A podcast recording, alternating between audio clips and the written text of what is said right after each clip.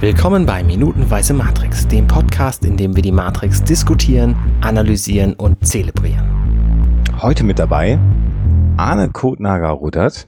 Hallo, herzlich willkommen. Außerdem dabei natürlich Alexander Huxmaster Waschkau. Hallo.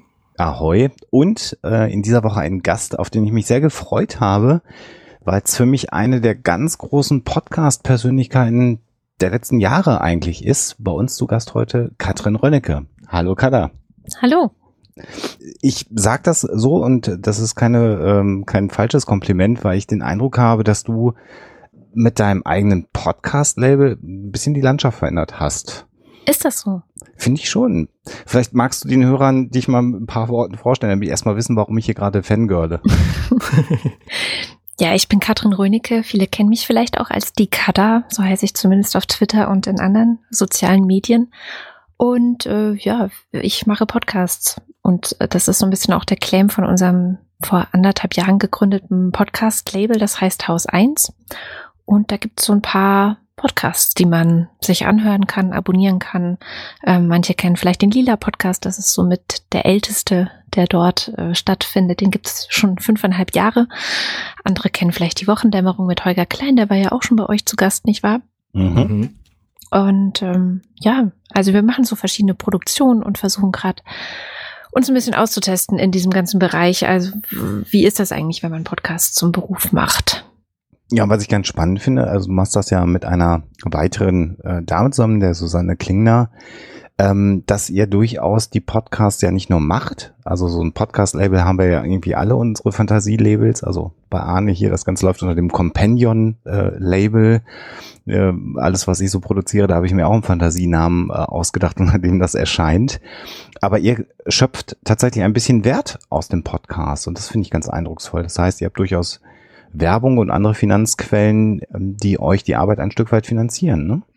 Ja, beziehungsweise wir arbeiten dran. Also es ist immer noch schwierig. Ähm, es ist noch nicht so ein Bereich, der komplett etabliert ist, gerade auch bei möglichen Werbekunden. Da muss man schon immer noch ganz schön bitten und betteln. Und wir haben definitiv noch nicht alle Podcasts werbefinanziert. Also da sind für uns die Hörerinnen und Hörer äh, fast schon die leichtere ähm, Finanzquelle. Aber ja, wir arbeiten dran und wir versuchen das so ein bisschen mit anderen zusammen, also es gibt ja noch andere Podcast-Labels, wie du ja auch gesagt hast, ähm, den Markt zu bereiten. Vielleicht. Mal gucken, ob uns das gelingt. Und was ich so schön finde, ist, dass äh, bei euch oder bei dem, was du machst, immer auch der Inhalt im Vordergrund steht und du mhm. Inhalte hast und ich will jetzt, äh, also in vielen Bereichen, wenn man so bei dich ähm, ein wenig recherchiert ist, so das Thema Feminismus so ganz groß, was mit dir immer verbunden wird. Das werden wir sicherlich in dieser Woche auch nochmal streifen, weil das sicherlich ein ganz, ganz wichtiges Thema ist. Aber ähm, was ich so eindrucksvoll finde, ist, dass der Content tatsächlich im Mittelpunkt steht und dass eher so ein gesellschaftlicher, journalistischer Content ist und es da ja zumindest einen, ich will nicht sagen kleinen, aber relativ großen Markt sogar schon äh, gibt, ähm, mit dem man Hörer erreichen kann, im Gegenpol zu so etablierten Dingen wie äh, Gaming Podcasts oder so, die ja wirklich noch mehr Geld verdienen, wenn man auf irgendwelche Funding-Plattformen oder so schaut. Und das finde ich äh, so bezeichnend, dass mit einem Thema, was vielleicht für viele gar nicht so eingängig ist, aber doch auch Wert zu schöpfen ist und vor allem Hörer zu finden sind im Podcast-Bereich. Wir hoffen es. Wir merken, dass es nicht immer das Leichteste ist, zum Beispiel einen queeren Podcast äh, zu vermarkten. Oder äh, wir haben den halbe Kartoffel Podcast bei uns mit unter unsere Fittiche so ein bisschen genommen. Ähm, der spricht mit Menschen mit Migrationshintergrund, heißt es ja immer so sperrig. Er sagt halt, das sind halbe Kartoffeln. Mhm. Und mhm. ähm, es ist, äh, ja, es ist nicht ganz so leicht. Also ich stelle mir auch mal vor, dass es so Gaming-Podcasts oder Technik-Nerds wahrscheinlich viel leichter haben. Aber das ist so ein bisschen die Herausforderung, die wir uns selbst gegeben haben. Also, dass wir auch Themen und, und Sendungen machen, die uns selber bewegen und am Herzen liegen und die auch eine gewisse Diversität beinhalten und einen gewissen gesellschaftspolitischen Anspruch. Und ja, das äh, ist wahrscheinlich ein bisschen auch ein dummes Anliegen, weil man damit nicht so einfach Geld verdient. Aber ja, wir versuchen es. Wir geben unser Bestes. Ja, Geld verdienen ist ja so das, das eine. Also, das klingt euch ja zumindest in Teilen ja schon, aber das andere ist natürlich auch diese, diese Themen ähm, in einer, in einer Nische aufzubereiten, wo diese Themen vielleicht nicht unbedingt angesagt sind. Das finde ich halt so eindrucksvoll, dass man damit so ganz konsequent äh, in dieser Nische arbeitet und da, dadurch breit wird. Das äh, habe ich zumindest immer so wahrgenommen von außen. Ja, es ist tatsächlich vielleicht jetzt, wo du das so sagst, äh, komme ich mir fast so ein bisschen vor wie die Arthouse-Films unter den Podcasts. Aber ja, es ist vielleicht so ein bisschen. Ähm, es ist vor allem auch für diese nischigeren Themen natürlich ganz gut, ein Netzwerk zu machen und zu sagen, wir sind viele, wir machen das zusammen und nicht jeder kämpft für sich allein, mhm. sondern äh, wir tun uns da zusammen und bündeln auch unsere Energien, unsere Kräfte und äh, versuchen es gemeinsam. Ähm, gemeinsam sind wir stärker. Also dieser komische Spruch, aber der stimmt halt auch. Also der mhm. ist auf jeden Fall richtig, ja. Wir gehen auf das äh, Podcast-Label und äh, auf die da subsumierten Themen im Laufe der Woche nochmal ein weil das einfach noch spannend ist. Da muss ich noch ein bisschen fangirlen, weil ich habe immer eine Gelegenheit gesucht, mal mit dir ins Gespräch zu kommen. Jetzt mache ich das einfach hier in, in Arnos Podcast. Hast du mich ist. Matrix gelockt, ja. Äh, ich, ich glaube, dass das gar nicht so falsch ist, mit äh, Themen wie den deinen Kader ähm, Podcasts zu machen, weil Podcasts, die ein spezielles Nischenthema verfolgen, und ich würde jetzt mal so Queer-Geschichten dazu zählen, mhm einfach natürlich eine sehr spezifische Zielgruppe ansprechen. Und wenn die davon mitkriegt, diese Zielgruppe, dann gibt's halt nur genau diese eine Wahl, um Podcast zu hören. Und das ist bei Gaming- und Technik-Podcasts natürlich völlig anders.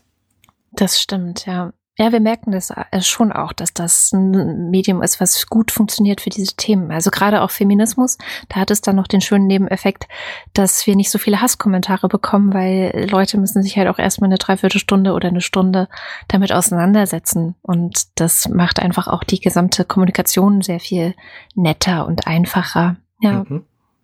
Das Thema Feminismus und Frauen im Podcast ist so ein Thema, und dann gehen wir gleich auf die Matrix ein. Da bin ich ja so völlig naiv, weil ich ja das äh, unglaubliche Glück habe, seit achteinhalb Jahren mit meiner wunderbaren Frau zusammen zu podcasten. und ich attribuiere ja einen Großteil unseres Erfolges auch ein Stück weit darauf, eine sehr, sehr kluge, äh, starke Frau an meiner Seite zu haben, die über Wissenschaftsthemen äh, spricht, äh, über gesellschafts- oder kulturwissenschaftliche Themen wo ja jeder sagt, das interessiert doch eigentlich keinen Menschen. Und ich war da völlig naiv und als dann irgendwann so diese ah, Strömung klingt so blöd, ich, du weißt, wie ich das meine, also dieser, dieser Fokus kam, wo sind eigentlich die Frauen im Podcasting, mhm.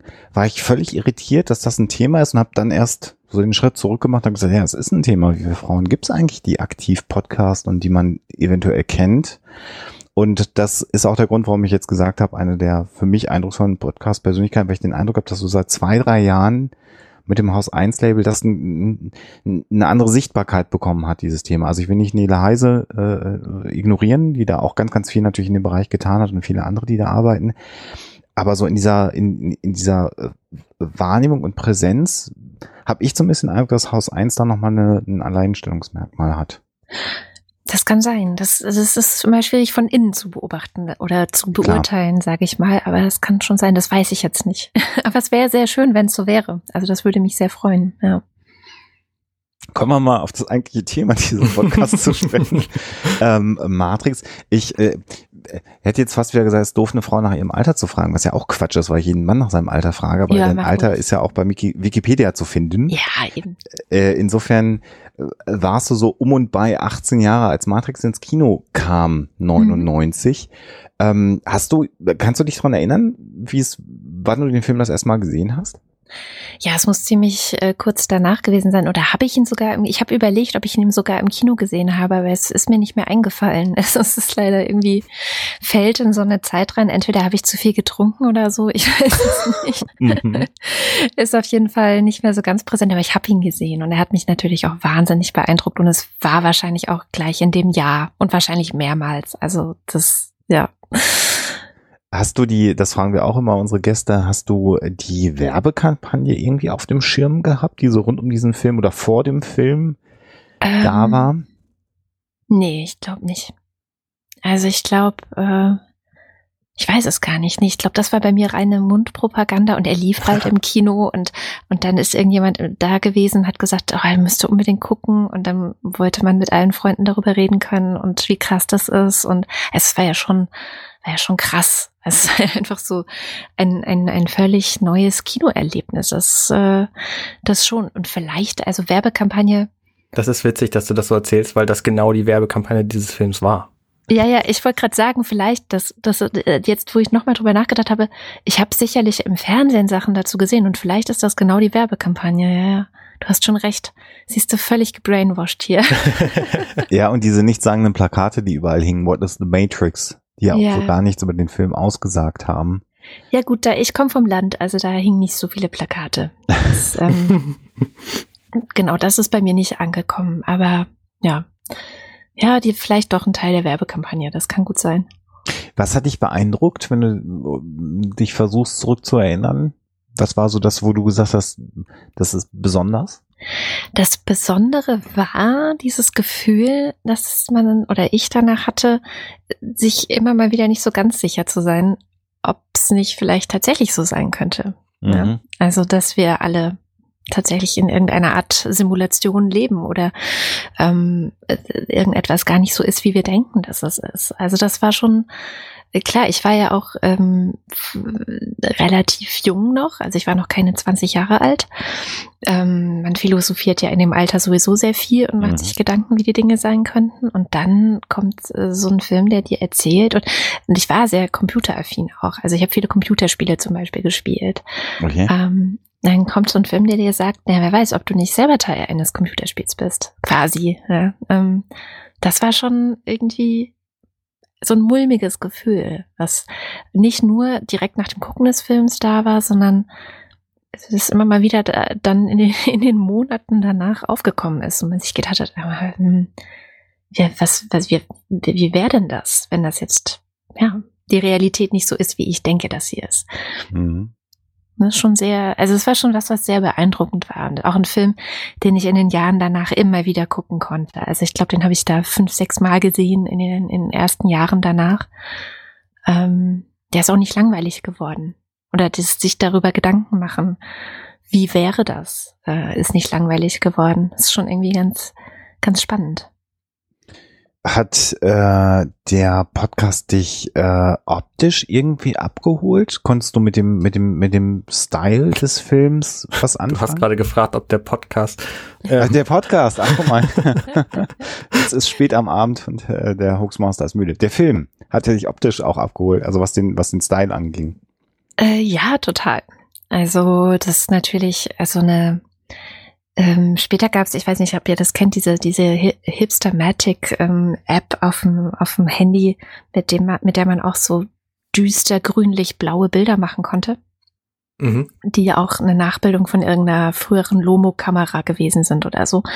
Und so ist ja dieser Film auch ein Stück weit. Also da ist ja so ganz starke ähm, Kontraste und das äh, finde ich schön. Also ich finde das auch, als ich jetzt den Film nochmal geguckt habe, natürlich nur bis zu der Stelle, die wir jetzt gleich besprechen, ähm, habe ich gemerkt, dass mir es immer noch gefällt. Also das holt mich ab und auch diese, ähm, es ist, es gibt ja auch eine Farbsprache, ne? also die verschiedenen Teile finden ja in verschiedenen Farben äh, statt oder Dinge werden darüber betont, dass ähm, ja, nee, ich finde das auf jeden Fall künstlerisch sehr ansprechend, ja. Mhm. Und ähm, aber so mit der mit der mit der Gothic-Szene oder so hast du keine Berührungspunkte gehabt? Doch, meine, meine beste Freundin war tatsächlich ein bisschen Goth. Okay. Also auch in der Zeit, genau in der Zeit eigentlich. Also das hat auch gepasst, klar. Ja, ich selber nicht. Also ich war immer sehr bunt und eher so ein Hippie.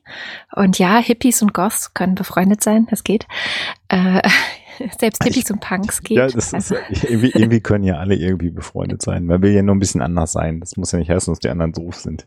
Ja, aber es gibt ja diese Klischees, dass irgendwie Punks Hippies hassen oder so. Und das kann ich nicht bestätigen. Also das ist mir zumindest nicht begegnet.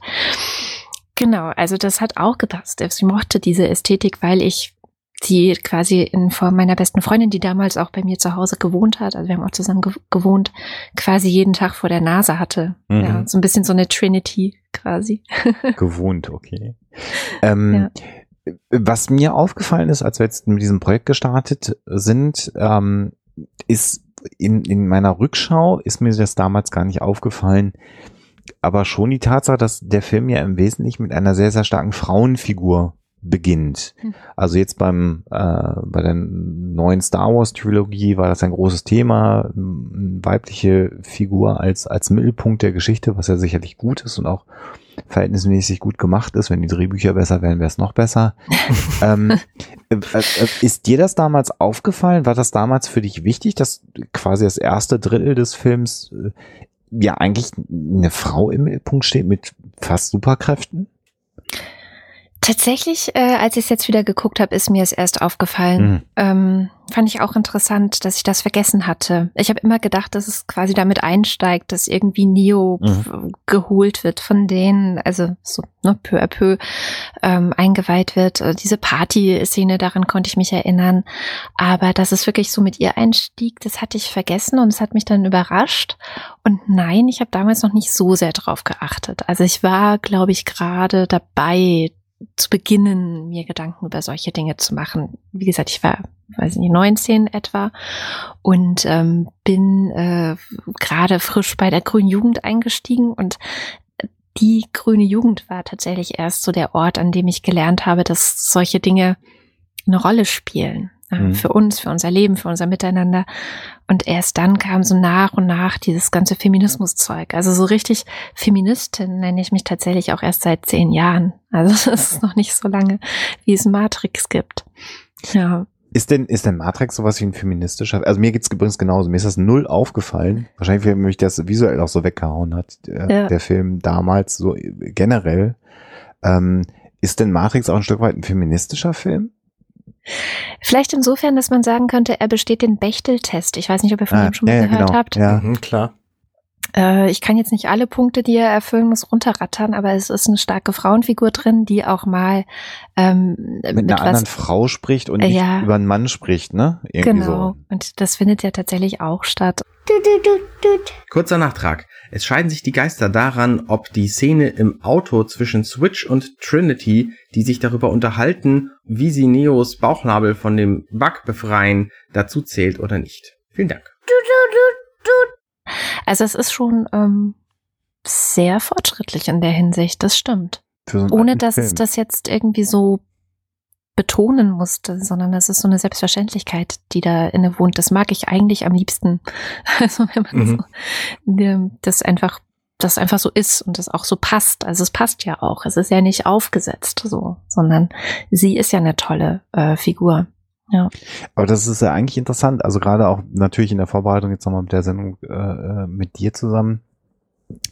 Ähm, das Thema Feminismus und ähm, uns ist ja schon zum Vorwurf gemacht worden, dass wir auch ein Stück weit äh, äh, mal über das Aussehen der einen oder anderen Schauspielerin gesprochen haben. Wir haben auch schon über das Aussehen des einen oder anderen Schauspielers gesprochen, also äh, stellen das dar.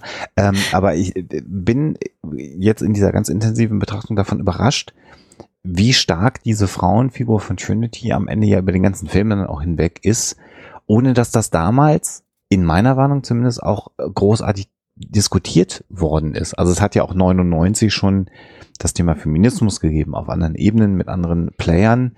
Aber ich kann mich mhm. jetzt nicht erinnern, dass, dass ich irgendwann mal wahrgenommen hätte, dass irgendwie gesagt hat, oh, Matrix ist auch gut, weil es eine ganz starke Frauenfigur in diesem Film gibt. Und ich finde es aber trotzdem erwähnenswert, dass man darüber mal reden kann, weil es ist ein Science-Fiction-Film mit einem philosophischen, technologischen Thema.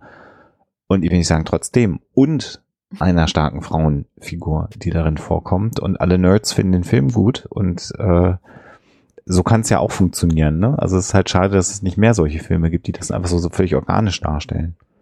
Ja, wobei ist es nicht letztendlich, wenn man jetzt zum Beispiel mal das Ganze mit dem Star Trek-Universum vergleicht, ein bisschen ähnlich. Also sind nicht oft Sachen, die in der Zukunft spielen und die sich ein bisschen tiefer Gedanken gemacht haben, vielleicht auch philosophischere Gedanken gemacht haben. Ähm, denken die das nicht ganz oft auch schon mit? Ich weiß jetzt gar nicht. Ich bin jetzt nicht so ein äh, Science-Fiction-Nerd sonst. Ähm. also ich bin ein großer Star Trek-Fan und ja, da gibt es yeah. natürlich auch coole Frauenfiguren. Ähm, aber so das Gros der Frauen ist dann aber auch sehr Frau mitunter. Also wenn ich jetzt so an die äh, Captain Picard Serie denke mit der Beta-Zoidin, die dann sehr empathisch ist und zumindest ja, in den ersten zwei Staffeln jammernd auf der Brücke rumsitzt, da würde ich jetzt sagen, das ist jetzt nicht unbedingt die Symbolfigur für eine starke Frau. Wobei sich das ja hinterher Wobei, ändert. Also sie bekommt ja dann hinterher einen Offiziersrang und wird dann auch stärker geschrieben von den Drehbuchautoren. Wahrscheinlich, weil das irgendwann den Leuten auch selber aufgefallen ist. Genau, das glaube ich auch. Wie alt ist dieses Ding eigentlich? Ich weiß, weil das ist ja schon ein bisschen älter auch. Ich glaube, von 87 bis 93. Ja, genau. Siehst du, das ist schon ein bisschen älter und das ich, ich glaube, das ist auch eine Zeit, also eine, ne, wann ist etwas entstanden, Frage ist. Und man kann schon beobachten, dass es immer mehr Berücksichtigung findet. Ich meine, klar, das gipfelt jetzt natürlich ähm, in äh, Discovery, also die, die letzte äh, Staffel, die da gemacht wurde, ist natürlich äh, per perfekt, sag ich mal. Also aus feministischer Sicht alles Was, richtig wieso? gemacht. Aber ich ja. finde, die Hauptfigur heißt Michael. Und war, Michael Burnham war mir so egal. Die ganzen Folgen, lang, weil der Charakter einfach blöd war. Ja, ich weiß. Was? Was? Ja. Okay. Na gut, nee, wir, lass uns lieber schnell wieder über, über Matrix reden. Das machen wir dann demnächst bei Minutenweise Discovery. Ja. Du Kater, ich lade dich dann in den Discovery Podcast auch noch ein. Ja, ja endlich habe ich jemanden für Arne, der Großer Fan, großer Fan. Sehr gut. Ja, ich fand, das war die Oder schlechteste Star Trek Serie von allen. Aber nicht ja, wegen Burnham. Ja insgesamt. Das Drehbuch war Ach, schlecht. Echt? Ich war ja sehr begeistert. Naja, ähm, aber ich glaube, jetzt mal ganz unabhängig davon, ob man es inhaltlich schlecht oder gut fand, aber man merkt halt, dass darüber nachgedacht wurde, wie gestalte ich Geschlechterrollen, wie gestalte ich Frauenrollen, wie geht das in der Zukunft weiter? Gibt es vielleicht eine Zukunft, wo man das ein Stück weit, ich sag mal, überwunden hat, ja, diese, diese krasse Spaltung und Auftrennung. Und ich glaube, dass es hier bei Matrix vielleicht einfach passiert ist, dass man sich gedacht hat, okay, wir denken das mal weiter, wo geht es denn hin? Hm. Ergibt es noch Sinn? Äh, ergibt es vor allem in so einer Welt Sinn? Jetzt vielleicht ein komisches Beispiel, aber in der DDR zum Beispiel, wo ich ja geboren bin, mhm. ähm, da gab es einfach einen, einen Arbeitskräftemangel, ja, und das war der Hauptgrund, dass schon, ich glaube, 1949 in die Verfassung der DDR reingeschrieben wurde, dass Männer und Frauen gleichberechtigt sind und von da an auch daran gearbeitet wurde, dass Männer und Frauen gleich viel oder gleich gut arbeiten können in der Gesellschaft. Sie haben einfach die Frauen gebraucht. Mhm. Ja, also sie konnten sich nicht leisten, auf die Arbeitskraft der Frauen so zu verzichten, wie es im Westen passiert ist, wo eben die Hausfrau sehr häufig ähm, anzutreffen war. Und vielleicht ist das hier bei Matrix, ist, wie gesagt, ist ein bisschen absurder Ver Vergleich vielleicht, aber vielleicht ist es hier auch so, das ist eine kleine Truppe. Ähm, das sind nur wenige, die äh, überhaupt versuchen, gegen dieses ganze System da zu kämpfen. Und das braucht halt jede einzelne Person. Also man kann nicht sagen, ja, ist jetzt eine Frau, die, die soll sich mal lieber nur um die Küche kümmern. Nein, es geht halt nicht. Es muss halt jeder dort kämpfen. Jede muss mitkämpfen. Mhm. Vielleicht ist das so ein, so ein Ding, was einfach aus der Logik der Geschichte heraus gar nicht anders geht. Äh, wir haben schon drüber gesprochen, aber ich, die Figur von Switch, die ja hier auch in dieser Woche eine Rolle spielen wird, kennst du die ursprünglichen Planungen für die Figur Switch hier in dem, in dem Film? Nee, also so ein Nerd war ich nie. Okay, weil das solchen ist, Sachen befasst hat. Äh, passt, Aber erzähl's mir, erzähl's mir. Ja, ja, passt, weil Haus 1 ja einen Queer-Podcast auch hat. Ähm, äh, tatsächlich war es mal ursprünglich gedacht, dass Switch ähm, das Geschlecht wechselt. Und zwar, dass das Switch innerhalb der Matrix ein anderes Geschlecht hat als außerhalb der Matrix. Mhm. Ähm, Was den Namen erklärt, ja. Ja, mhm. genau. Und ähm, auch die sehr androgyne Schauspielerin natürlich, die man dann gewählt hat, das war sozusagen der Kompromiss. Wir alle wissen, dass die Wachowskis ähm, früher Brüder, heute Schwestern sind. Ähm, und das war sicherlich ein Thema für sie. Und da merkt man aber auch, starke Frauenfigur 99 hat man offensichtlich Warner Brothers verkaufen können. Ja. An der Stelle hat man sie aber dann scheinbar dann doch gebremst.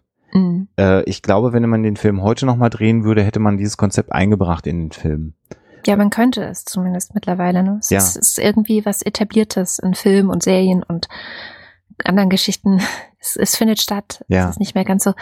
Ja, ja, es ist interessant. Wusste ich nicht, ne? Ja, das ist, glaube ich, nochmal, äh, ich weiß gar nicht, wie, ob wir es so ausführlich schon an anderer Stelle erwähnt haben, aber Ach, also wir haben viermal erst. Mindestens wahrscheinlich, ne? Ja, trotzdem ein spannender Gedanke. Und abschließend zum Thema Star Trek, was ich Discovery gebe, ist, dass natürlich äh, nach, nach Voyager äh, Burnham mal eine, eine Frauenfigur, eine starke Frauenfigur sein muss, die aber dann auch nicht die super Überfrau, was die Körperlichkeit angehen, äh, angeht, sein muss. Das mhm. war ja bei Seven of Nine oder so, äh, wenn man sich da mal dran erinnert, das musste natürlich dann die ähm, super sinnliche, körperlich extrem äh, ähm, überzeichnete Frau sein, die dann auch cool sein durfte und ja. hochintelligent sein, aber es musste auch die Körperlichkeit dazu passen. Also Und ja, ist so ein bisschen wie bei Tomb Raider, ne? Ja. Angelina Jolie, die dann äh, das ja im Film verkörpert hat, aber auch in dem Spiel. Ich weiß nicht, ob ihr das gespielt habt. Na klar. das gespielt? also nicht, nicht intensiv, Klar. weil ich da nicht so gut drin war, aber ja, Ja, es ging mir genauso. Ich fand es zu frustrierend. genau. Aber ähm, da ist mir das auch, also das ist ja so eine klassische äh, Spielefigur auch und die ist ja auch so übertrieben ähm, sexy im Grunde, obwohl es ja eigentlich in der Geschichte selbst keine Rolle spielt. Aber sie sieht halt so aus und sie muss so aussehen. Ist aber runtergeschraubt worden. Jetzt ja in den aktuellen Spielen und im letzten Tomb Raider Film hat man ja äh, mit Alicia Vikander eine Schauspielerin genommen, die eher anders, also eher das, den, den sportlichen Typ verkörpert, passend Mhm. zum Spiel. Da hat man sie ja auch runtergetont. Und es macht natürlich deutlich mehr Sinn, dass es eben eher ein, ein sportlicher Typ Mensch, sage ich jetzt einfach mal, äh, ist, der das macht, was äh, eine Lara Ja. Croft macht. Ja, Das ist jetzt genau. in dem aktuellen Tomb Raider Film ja auch so umgesetzt worden. Also auch ein Zeichen der Zeit eventuell. Eventuell. Und aber Tomb Raider, es war ja auch ungefähr so diese Matrix-Zeit, zumindest so Mhm. grob. Stimmt. Und, ähm, und da war das eben eigentlich typisch, dass man das so gemacht hat. Von daher auch da ist Trinity schon, ähm, oder sind diese Frauenfiguren, wenn man jetzt Switch noch mit hineinnimmt, ähm, sind schon eine Ausnahme. Also es ist wirklich richtig toll eigentlich. Aber dieses Zukunftsgleichbild, das gab es damals auch schon häufiger. Also das war ja natürlich bei Star Trek äh, Next Generation, was bis 93 oder 94 oder so lief. Ähm, Ja. Da war das ja schon so. Und aber auch in Filmen wie zum Beispiel Starship Troopers. Ähm, Stimmt. Weiß nicht, ob ihr den kennt. Ja, wobei, Ähm, der, der hat natürlich ein anderes Frauen- Problem. und Ne? Männerbild quasi völlig identisch. Also ne, die duschen sogar zusammen. Also die, die haben da keinerlei unterschiedliche, unterschiedliche ähm, Auffassungen in der Gesellschaft. Da musst du natürlich jetzt diesen faschistoiden Anteil von Starship Troopers abziehen, Klar, ja. den der Film hat. Aber ja, ich weiß, was du meinst. Stimmt. Also auch das war eine, eine Vision, wo Männer und Frauen gleichberechtigt für einen faschistoiden Staat sterben durften. Ja. Schön, ja. Juhe! Das war übrigens eine kleine Anekdote. Das war der, äh, ich bin mit Alexa, als ich Alexa kennengelernt habe, äh, in äh, Alien 4 gegangen, was mich schon schwer beeindruckt hat. Das war Mhm. unser erstes, äh, mehr oder weniger erstes Date, in Alien 4 zu gehen. Wessen Idee war das? Ja, ich glaube sogar Alexas Idee. Oha. Weil ich irgendwie gejammert habe, dass ich die nicht gesehen habe und sie sagte, ich auch nicht, dann da komme ich gerne mit rein. Dann habe ich gedacht, oh, cool. Und dann sind wir in Alien 4 gegangen und vor Alien 4, werde ich nie vergessen, lief der Trailer zu Starship Troopers. Mhm. Ah, Und da habe ich gedacht, jetzt musst du jetzt so ein bisschen cool bleiben, weil wenn du dich jetzt als Super-Nerd outest, bist du die Frau halt direkt los.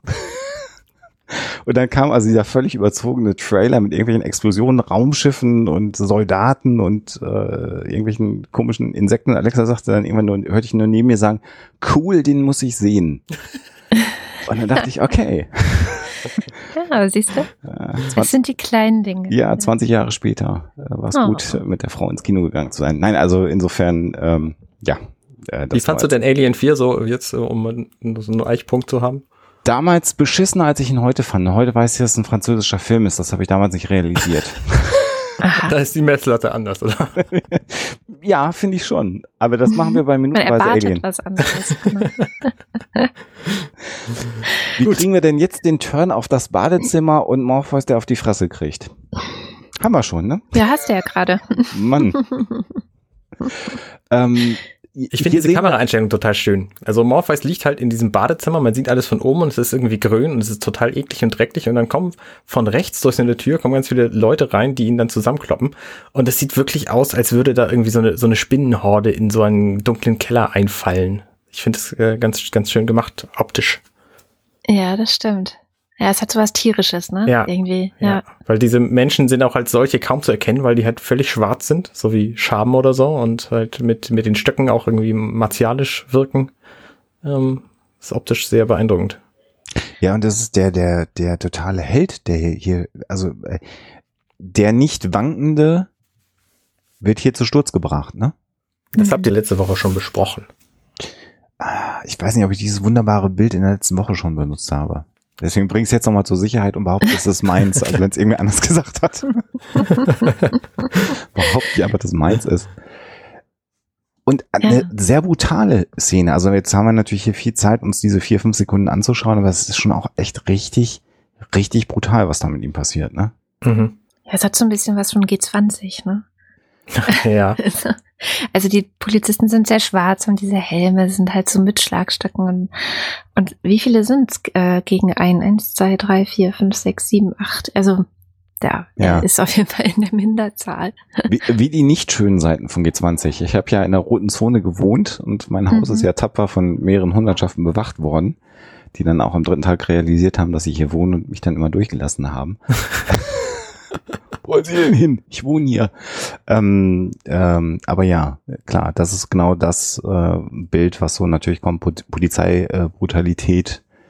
Äh, ähm, und halt auch das nicht aufhören, ne? Also jemand, der auf dem Boden liegt, wird dann halt trotzdem noch weiter mhm. äh, malträtiert. Äh, ja. Natürlich auch beabsichtigt, ne? Also Morpheus bisher äh, quasi das zentrale Massiv, so, der wusste halt für alle Beteiligten, wo es lang geht. Und das ist ja der, der große Bruch. Also äh, in der Heldenreise, Arne, korrigiere mich, spielt ja diese Figur. Gibt's da sowas wie die väterliche Figur, die dann irgendwie stürzt oder so? Oh, jetzt hast du mich aber voll auf dem, äh, was? ähm, ich bin mir gerade nicht so sicher. Also es gibt auf jeden Fall den, den Mentor, der natürlich dann auch irgendwann gebremst wird, damit der Held ähm, quasi von sich aus losgehen kann. Mhm. Und in diesem Fall wird, wird ja quasi noch ein anderer Strang aufgemacht, weil Morpheus ja quasi ähm, das neue Ziel wird. Also der, der wird hier zusammengeschlagen und quasi gefangen genommen und ähm, daraus entwickelt sich dann halt eine, eine Geschichte, weil äh, Neo eben die ihn dann retten muss und er wird quasi dann das das das letztlich zu, äh, zu erreichende Ziel. Also äh, da, da wird so eine so eine leichte Verschiebung vorgenommen der Figuren. Mhm. Ja, ja, ich fand es auch echt äh, spannend, dass wir ausgerechnet diese äh, Szene, in dieser Szene jetzt einsteigen mit der Besprechung, weil das ist ja echt so ein bisschen die die Wendeszene mhm. oder eine der wichtigsten Wendungen in diesem Film, ähm, wo auf einmal ja, davor saß noch alles zwar düster und äh, ja, gefährlich und es, es ging aber immer irgendwie alles gut. Und jetzt äh, geht's halt nicht mehr gut. Jetzt ist erstmal scheiße. Und jetzt gibt's was, was man in den Griff kriegen muss, nämlich Morpheus geschnappt. Spannender Gedanke. Ja, du hast recht. Also bisher sind sie ja den Agenten irgendwie auch immer noch entkommen. Also gerade genau. auch Trinity am Anfang so, also nicht, dass sie sie besiegt hätten sonderlich, aber immer noch mal weggekommen, so gerade eben. Äh, das passiert jetzt gerade nicht mehr. Ja, spannend. Gar nicht drüber nachgedacht. Tja, es ist auf jeden Fall Jetzt fragt man sich, okay, scheiße. Was passiert denn jetzt? Genau. Also Neo genau. kriegt gesagt äh, von, von, von ein paar Tagen, äh, du bist gar nicht der Auserwählte, also noch nicht im Moment. Nimm dir einen Keks, dann wird alles gut. Ja, genau. Morpheus stürzt und wir wissen, dass Cypher ein Verräter ist. Mhm. Ja, das ist jetzt gerade so der tiefste Punkt. Was sind wir Arschgeigen, dass wir dir diese Minuten gegeben haben? ja, ich finde es eigentlich so die spannendsten. Also endlich ist mal was los. Ne? Davor wird ja äh, eigentlich nur darauf hingeleitet, fast schon. Also ja. es ist ja fast schon so eine Hinleitung. Klar, man erzählt und dann lernt man diese Welt kennen. Aber jetzt, jetzt kommt das Drama. Jetzt kommt, jetzt ist vorbei mit kuschelig. Jetzt wird's hart. Genau. Richtig hart.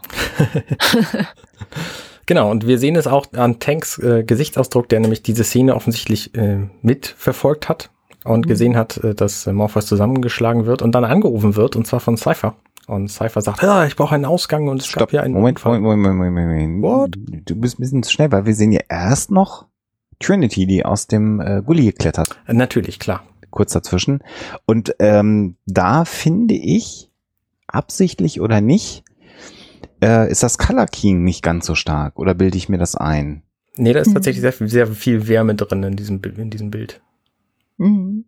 Das stimmt, das ist mir so noch nicht aufgefallen vorher, aber du hast recht. Also die rote Wand hinten, so dieses Gebäude, ja. das müsste, müsste eigentlich ein bisschen desaturierter sein. sein, ja. Mhm. Stimmt. Was ich, äh, wie ist, wie ist, wie geht es euch eigentlich? Also diese, ähm, die, die, die starren ja auf diese Computer. Mhm. Und ähm, da äh, fallen ja nur Zahlen runter. Äh, Nullen und Einsen oder grüne Nullen und Einsen. Und aber sie sehen, was passiert habt ihr das geglaubt oder könnt ihr das glauben, dass ihr das Nein. versteht? Das, das ist doch echt unrealistisch, oder? Ich habe da so ach, zwei Herzen schlagen in meiner Brust. Ja. Ähm, also das ist natürlich extrem abstrakt, äh, irgendwas in diesen herunterfallenden Zeichen erkennen zu wollen. Umgedreht ähm, bin ich ja so jemand, der, ähm, äh, sag ich mal, Early Adopter vom, vom Internet und von Rechnern ist. Mhm. Und mir fällt schon auf, ähm, wenn man sich auf Internetseiten bewegt. Also ich surfe mit jemandem zusammen, der irgendwie älter ist oder nicht so internetaffin ist wie ich, dass ich deutlich schneller bei einer Internetseite Klickpunkte erkenne, Navigationspunkte erkenne und weiß, wie man irgendwo hinkommt. Ja, ähm, verstehe. Das wäre jetzt natürlich hier im, im der Matrix, dass der Operator das natürlich nochmal Faktor 100 oder Potenz genau. 100 besser kann. Ähm, insofern ist das natürlich wahrscheinlich ziemlicher Bullshit, dass sie das können.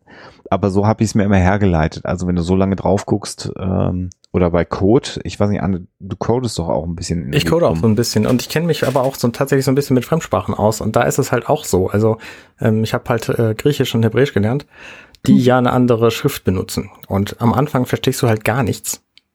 Und wenn du die Buchstaben einmal gelernt hast, dann kannst du innerhalb kürzester Zeit nicht nur lesen, was da steht, sondern das dann auch verstehen. Und das ist wahrscheinlich das, was hier auch passiert. Also möglicherweise geht dieser Text zu schnell so. Also ja. für uns auf jeden Fall. Aber wenn wir wüssten, was die einzelnen Zeichen bedeuten, das sind ja alles irgendwelche, ähm, irgendwelche japanischen Zeichen oder so, es, ähm, es, sieht so aus, ne? Es sieht gar nicht aus wie Einsen und Nullen, sondern so, irgendwie. Es, hm, also es sollen, glaube ich, koreanische und japanische Schriftzeichen sein, die im Wesentlichen mal ursprünglich Sushi-Rezepte waren und dann von einem Grafiker angepasst und verändert worden sind. Mhm. Ach geil, okay. also, dass man es nicht mehr lesen tolle kann. Sachen von euch, das ist toll. Ja, aber also es, es sind tatsächlich im, im Kern asiatische Schriftzeichen und arabische Zahlen, die man da so mhm. sieht. Es sind wahrscheinlich eher japanische als, als koreanische, weil japanische. koreanische nämlich die vielen Kringel haben und diese hier Stimmt, nicht. du hast recht. Ähm, und von daher kann ich mir schon vorstellen, dass man da Worte und, und so einzelne Dinge erkennen kann. Wie man aus diesen Worten dann die Szenerie begreift, das hm. ist mir allerdings auch völlig schleierhaft. Also selbst wenn da stünde in, in Buchstaben, die ich begreife, hier Morpheus und hier Polizist und so, dann wüsste ich ja immer noch nicht, was passiert. Ja, genau. Also das ist, ist schon sehr eigenartig. Und man würde wahrscheinlich heute auch, wahrscheinlich hätte da der Operator einen, Oculus Rift Helm auf und würde halt die Matrix von außen sehen können, oder? Also ich meine, äh, virtuelle Realitäten sind ja heute schon durchaus äh, auf der Spielekonsole vertretbar. Ähm, wenn man das jetzt weiterdenkt, warum sollte der auf eine 2D-Darstellung gucken? Gerade auch wenn er sich einen Ausschnitt der Matrix ja auch nur anguckt. Der guckt ja nicht die ganze Welt sich an, sondern guckt da hin, wo sein Team ist. Mhm. Also, ich weiß nicht, ob man das heute vielleicht anders visualisieren würde. Mhm. Ich bin so froh, dass dieser Film 20 Jahre alt ist und nicht heutzutage gedreht wird, sonst wäre er in 3D und er hätte viel schnellere Schnitte und ja. all die modernen Filmdinge, die ich verabscheue. Ja, das stimmt, das stimmt. Aber ja, also auch ich habe über die Zeichen nachgedacht, um eine Frage, die du von einer halben Stunde gestellt hast, gerade zu beantworten. ja, da bin ich beruhigt. Das ja. kommt nicht nur mir so vor. So, Wir hm? schweifen hier ja äh, mitunter ein ganz kleines bisschen äh, ab in diesem Podcast. Und was äh, jetzt ja, jetzt kommt ja der Anruf von Cypher, Anne, wo ich dich genau. so unterbrochen habe. Ähm, was ja hier auch ein bisschen jetzt festgestellt äh, oder dargestellt wird, ist so ein bisschen äh, Geografie. Also Trinity klettert raus und jetzt äh, eben genau der Anruf von Cypher, der ja scheinbar woanders zu sein scheint. Mhm. Mhm. Aber auch nicht sehr weit weg wie wir hinterher erfahren.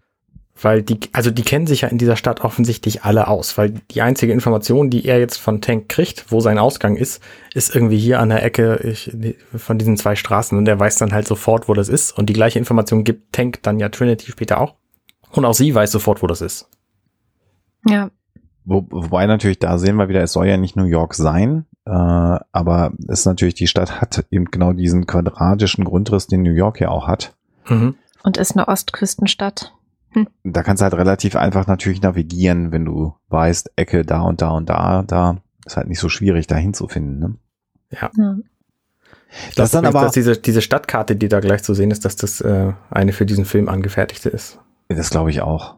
Weil da City Loop steht und, und Lake Capital und ich glaube, dass diese Stadt Lake Capital, äh, Quatsch, Capital City heißen soll. Ja. Und das ah. würde dann halt sehr gut passen. Ja.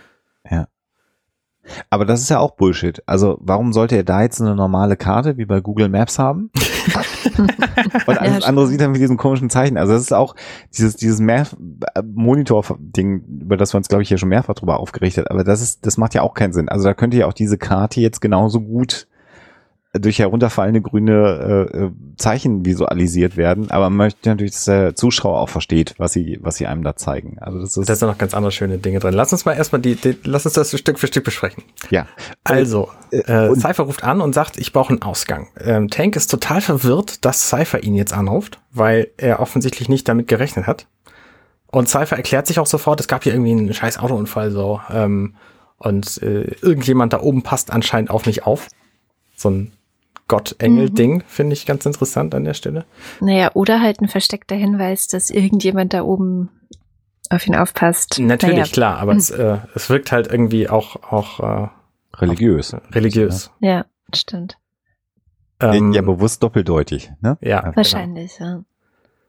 Dann sieht man diesen schönen, diesen schönen Quadrat-Blubber-Effekt auf dem Monitor, wo die Matrix läuft, wo Tank dann äh, den Ausgang sucht und Dann gibt's diesen schönen Monitor-Ausschnitt, wo er so ein, so ein Gebäude oder so sieht. So eine Blaupause von einem Gebäude. Ja. Und direkt über dem Knopf, den er dann zu tippen scheint, ist der EMP-Knopf. Mhm. Was ich total geil finde, weil das ja der Knopf ist, der letztlich ähm, alles kaputt macht am Ende. Ähm, aber er ist ausgegraut. Also aber er ist aktiv. ausgegraut. Ja, man kann ihn nicht tippen. Ne? es ist schon echt schön. Also diese nicht? UI ist ein Traum. Hm. Aber was mich äh, äh, also jetzt auch nochmal in der Vorbereitung auf diese Woche irritiert hat, ein Stück weit, ist, dass dieser Autounfall und warum Cypher jetzt genau da ist. Es wird nicht erklärt. Gar ne? nicht. Nee. Nee. Das ist wirklich so ein Sprung, äh, wo man, glaube ich, gehofft hat, wir schneiden das jetzt so schnell und wir stellen einfach da, dass die getrennt voneinander sind, dass das auch keiner hinterfragt. Ähm, aber das der Umstand, dass da ein Polizeiauto auf der Straße liegt. Hm. Und ich weiß nicht, ob, ja, aber es sind keine Agenten. Polizeiauto? Ich habe das im Krankenwagen gehalten. Ist das ein Krankenwagen? Hm. Ja, weiß ich nicht. Also schwarz, schwarz-weißes Fahrzeug mit, mit roten. Ja, stimmt, ja, kann sein. Ist wie so ein, wie so ein. Eine Gef so ein Gefangenentransporter ja, oder so, ne? So. Ja. Was ja mhm. dafür sprechen würde, dass da tatsächlich die Agenten auch ihre Hand im Spiel haben. Und dann frage ich mich aber auch wieder, warum muss denn da so ein inszenierter Autounfall sein? Hm. Tja. Möglicherweise ja, ist, ist er ja gar nicht inszeniert, sondern er ist einfach tatsächlich da gewesen. Wir wissen es ja nicht, wie weit sein Plan ging, also Cyphers. Hm. Ich finde vielleicht ist es, ich weiß ja nicht, wie so Drehbücher entstehen, aber vielleicht ist das so ähnlich wie bei Podcasts. Also ich kenne das jetzt von den Podcasts, die ich mache, die ein bisschen gebauter sind. Ne? Also wo man ein bisschen hinterher rangeht und sagt, ah, das ist alles viel zu lang und wir müssen noch ein bisschen kürzen und so. Vielleicht ist das eine Stelle in dem Film, wo man hinterher gesagt hat, egal, das muss alles viel kürzer werden, wir sind schon viel zu lang. Ähm, das braucht man alles nicht wissen. Das ist nicht relevant für die Story, das nehmen wir raus oder so. Keine Ahnung. Das machen wir in diesem Podcast natürlich auch. Also deswegen klingen wir auch alle so eloquent. äh, ich wollte jetzt eher gerade sagen, was macht ihr? das ist ein Konzept, was ich überhaupt gar nicht verstehe. Podcast kürzen. Aber ich weiß, was du meinst. Äh, ja klar, also es kann natürlich gut sein, dass da ein bisschen was auf dem, auf dem Schneidefußboden äh, mhm. der gelandet ist. Ja, weil es auch eigentlich wurscht ist. ist. Also du willst jetzt ja auch ja. eigentlich nicht, nicht wissen, warum Cypher jetzt gerade aus dem Auto ausgestiegen ist und an der Telefonzelle steht, während Morpheus äh, äh, da von den Polizisten vermöbelt wirst. Du willst jetzt ja auch als Zuschauer wissen, wie geht's denn weiter? Ja. Also ich meine, die ganze Szene wirkt schon so, als sei es da, hätte es da mal mehr gegeben. Ja, mehr irgendwie Stoff, schon, ne? ne? Also der dann vielleicht im Nachhinein rausgenommen wurde, weil wenn du das jetzt so erzählen würdest, ähm, keine Ahnung, wie groß das Budget des Films war, ich glaube, das war schon riesig, ne? Aber mm, es hielt sich in Grenzen. In ja. Echt, ja? Ähm, aber dann würdest du vielleicht da jetzt nicht zwei Autos auf die Seite legen und anzünden. Nur für diese kurze Sequenz, sondern das sieht ja schon so aus, als ob das eigentlich Teil einer vielleicht etwas größeren Story gewesen ist, die dann hinterher gekürzt wurde. Also gute, guter Gedanke, würde ich dir sofort zustimmen. Ähm, das, das Ding ist halt, also es, es gibt ja sehr viele Legenden um den Film Matrix herum tatsächlich. Ähm, wo ja auch die beiden äh, Wachowskis dann ein ganz kleines Stückchen überhöht werden, glaube ich. Mhm. Aber tatsächlich ist es wohl so, dass sie relativ sparsam für so einen Film waren. Der hat 63 Millionen Dollar damals gekostet. Ich bin jetzt gerade bei IMDb und gucke das nach. Ähm, und das war wirklich so kalkuliert, dass sie nicht viel mehr gedreht haben, als sie in den äh, äh, Animatics und, und Storyboards äh, aufbereitet haben, weil sie gar nicht die Kohle dafür hatten. Aber mhm. nichtsdestoweniger stimme ich dir zu, das hätte man ja auch einfacher haben können, ohne ein brennendes Auto in die Gegend zu legen. Was du tatsächlich ja hier, ich, ich schau mal gerade, also vielleicht zehn Sekunden siehst, wenn ich es zusammenzähle, dass er einen Zwischenschnitt ja, genau. nochmal auf, auf Tank äh, zurück, aber das sind zehn Sekunden. Also es macht irgendwie überhaupt keinen Sinn. Mhm. Also du hättest ja auch einfach das Auto nehmen können, was von einer, von einer, also das Auto äh, von, von Cypher nehmen können, was vor einer Laterne hängt oder so. Oder ein Plattfuß. Das wäre halt billiger gewesen. Ja. genau, ja. Hm. Tja. Wir werden es nicht erfahren. Ich, ich gucke gerade nebenbei heimlich, ob es irgendeinen Director's Cut von Matrix gibt. Nee, gibt's nicht. Gibt's nicht. Tatsächlich Ach, gibt's den nicht. Menno. Naja, gut. Ja. Was dafür weiter. spricht, dass sie nicht viel mehr gedreht haben, tatsächlich. Ja. was soll mit dem Thema ein? Und was vor allem dafür spricht, dass dies der Director's Cut ist, den wir hier sehen. Das kann natürlich sein. Hm. Das, ja, aber also äh, ganz kurz der Umkehrschluss, der Director's Cut ist quasi im Kino gelaufen, ne? weil das ist ja hier das irgendwie, hab ich gerade gesagt. Ja, ich wollte es nochmal erklärbar und so. Achso, Klug, Dank. Ich verdiene ja mein Geld mit Klugscheißen. Sorry. Kommen wir doch mal zurück äh, zur Besprechung, ähm, damit wir irgendwann auch mal unsere Zuschauer, die jetzt auf dem Arbeitsweg verzweifelt sind, weil das viel zu lang ist für den Arbeitsweg mal wieder, was wir hier heute machen. Ähm, wir haben nur noch eine halbe Minute, Leute. Ganz, ganz entspannt äh, weiter zuhören. Die Crew jetzt noch mal in Gänze, also die Crew besteht aus Trinity, Neo, Switch und Epoch. Den genau. Wir, weiß ich gar nicht, ob wir Epoch tatsächlich sehen. Jetzt ja auch mit ähm, ähm, Tank telefonieren und auch einen Au äh, Ausgang suchen. Und äh, Trinity ist ein Stück weit irritiert, dass Cypher sich auch gemeldet hat. Also man hat ja offensichtlich den Eindruck, dass sie sich im Keller da getrennt haben und dass die Vermutung bestand, dass Cypher dem Polizisten auch zum Opfer gefallen ist, ne? Weil so wie, wie Trinity reagiert auf die Aussage, dass Cypher nicht weit weg ist, scheint das ja die, äh, der Gedanke zu sein, den sie hat, würde ich jetzt interpretieren. Der erste Gedanke, den sie hat, ist aber, ist Morpheus am Leben? Okay, klar. Was ich ganz schön finde, weil Cypher das natürlich nicht gefragt hat, weil es ihm letztlich völlig egal ist. Mhm. Spannend. Stimmt. stimmt, hast recht. Hm. Das stimmt. Und dann ähm, erfährt sie eben, äh, dass, dass Cypher auch da ist und dass der zu diesem Telefon an der Ecke Franklin in Erie geschickt wurde. Und äh, weiß sofort, wo das ist, wo ich ja vorhin schon drauf zu sprechen kam. das finde ich einfach so absurd, weil diese Stadt, äh, also die kann nicht sonderlich groß sein. Also. Ja. Tja, aber vielleicht ist die auch in deren Kopf so ein bisschen drin. Vielleicht haben sie die schon irgendwie gelernt und können das. So weißt du, wie mit dem äh, Kampfsport. Ja, das stimmt. Das ist so eingespielt, so Modul, dass sie es einfach wissen. Das stimmt. Ja, das ist eine gute Überlegung. Oder wie bei GTA, wenn man es lange noch gespielt hat. Wie ein Busch kann es hinterher. Oder die haben einfach so eine Karte rechts unten in der Ecke. Ich glaube, die Stadt ist nicht so desaturiert grün, weil wir jetzt tatsächlich bei hellem Tageslicht unterwegs sind. Und wir sehen sonst die Matrix oft nachts oder bei Regen. Und jetzt haben ja, wir hier quasi eine, eine, eine Tageslicht-Vollsituation. Weil auch hier in dem Gang, finde ich, ist es nicht so doll grün, wie man es eigentlich sonst sehen würde. Mhm. Es ist schon ziemlich grün, aber ähm, es, ich stimme dir zu, die nächste Szene, wo, ähm, wo Cypher dann irgendwie die, die Holzbretter eintritt und dann im Dunkeln rumrennt, die sieht erheblich grüner aus. Mhm. Mhm. Das ist dann wieder so mehr Matrix.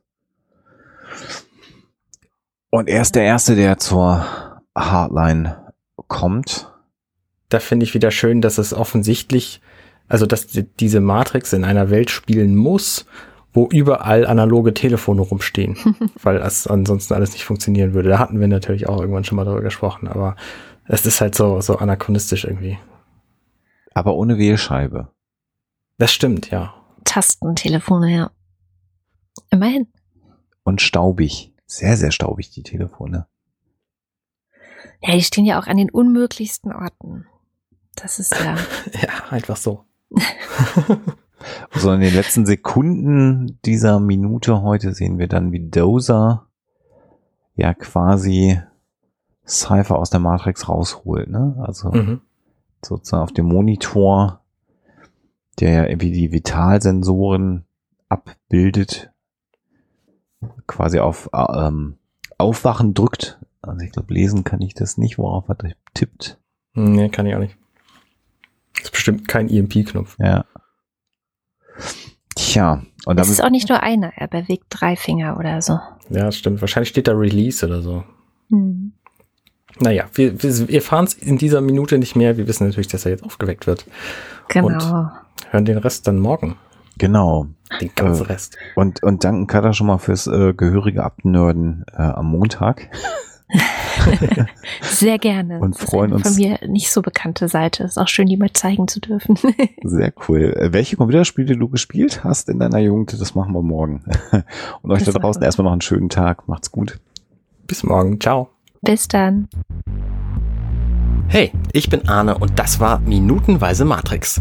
Wenn euch dieser Podcast gefällt, dann unterstützt mich doch ein wenig. Ich schneide, produziere und hoste diesen und weitere Podcasts wie auch andere Projekte im Netz.